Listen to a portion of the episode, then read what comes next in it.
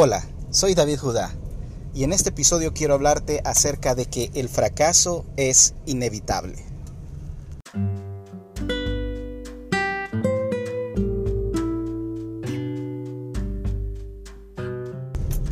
Una gran mentira que te venden hoy en día los gurús que están proliferando mucho, gurús económicos, gurús financieros, que te venden la idea de que si haces lo que ellos hicieron o le compras su curso, vas a tener una ganancia de un número de seis cifras.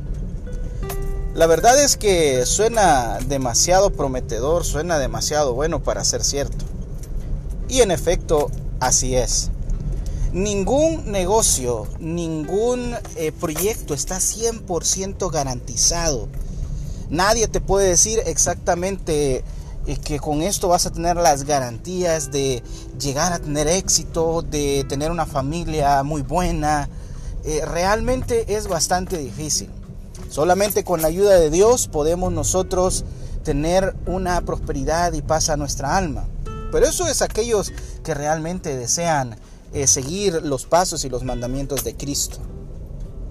Pero esas personas que te dicen de que si haces lo que ellos hicieron y si eh, tratas de seguir sus pasos, nunca vas a, poder eh, saborear la derrota mm, y que tienes que tener una mentalidad positiva mm, y que tienes que eh, utilizar sus estrategias y tienes que comprárselas a ellos. Mm, realmente es algo muy, muy, muy dudoso. Así que la verdadera pregunta es, ¿cómo puedo hacer para no fracasar? ah, una respuesta que me gustaría llegar a entender. Me gustaría tener yo también la fórmula para nunca fracasar. Lo cierto es que no hay proyecto ni hay eh, algo en lo que nosotros no tengamos un porcentaje de riesgo de fracaso. Por lo tanto, el fracaso es inevitable. Vamos a fracasar antes de lograr algo muchas veces. Vamos a fracasar cuando intentamos iniciar algún estudio, vamos a fallar quizás en algún ejercicio matemático. Nos vamos a equivocar en el resultado. Probablemente cuando iniciemos algo que estamos haciendo, tocar una guitarra, nos equivoquemos continuamente al tratar de hacer los acordes. Quizás cuando estemos eh, jugando algún videojuego, vamos a perder muchas veces, especialmente esos juegos difíciles.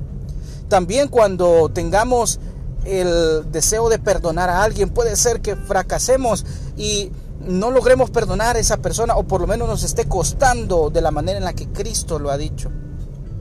Nadie dijo que va a ser fácil, pero tenemos nosotros que entender que el fracaso es parte de la vida.